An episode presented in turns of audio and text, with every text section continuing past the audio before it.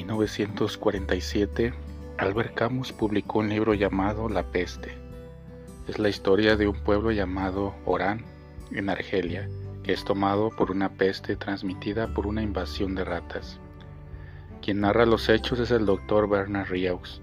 Mucha gente empieza a morir y con el paso de los días la incredulidad se apodera.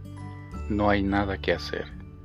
El pasado, el presente y el futuro se vuelven abstracciones con la ciudad totalmente aislada, padres separados de sus hijos, familias despedazadas, sin comunicación, todos esperan la inminencia de la muerte. Uno de los amigos de Rieux es el padre Panelous, quien respalda la infame lectura de que todo lo que estaba sucediendo era por los pecados del pueblo. Al final de la historia, cuando las cosas ya habían empeorado mucho, es posible encontrar al doctor Rieux diciéndole al sacerdote, Trabajamos, trabajamos con mucho amor, con mucha caridad, como me lo sugeriste, pero por favor no me hables más de esperanza, de amor sí, pero de esperanza no. ¿Qué pueden hacer del caos? Es cierto que la vida es esta mezcla de confusión y armonía, de oscuridad y luz. Hay momentos en que nada tiene sentido y parece que ya no queda piedra sobre piedra, como escribe el Evangelio de hoy.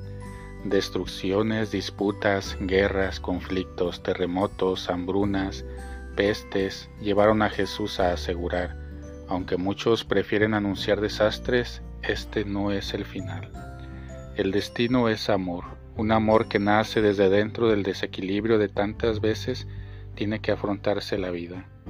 Este es precisamente el momento, este es el punto de inflexión no se trata de un elogio al sufrimiento, ni mucho menos de afirmar que es necesario sufrir para ser feliz, sino de la apuesta de que aún en la agitación se puede encontrar un camino, un rayo de luz.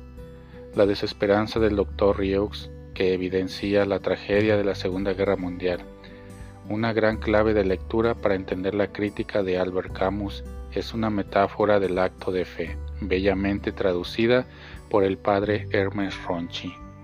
Esta historia no terminará en caos, sino en un abrazo que tiene por nombre de Dios. No desistamos.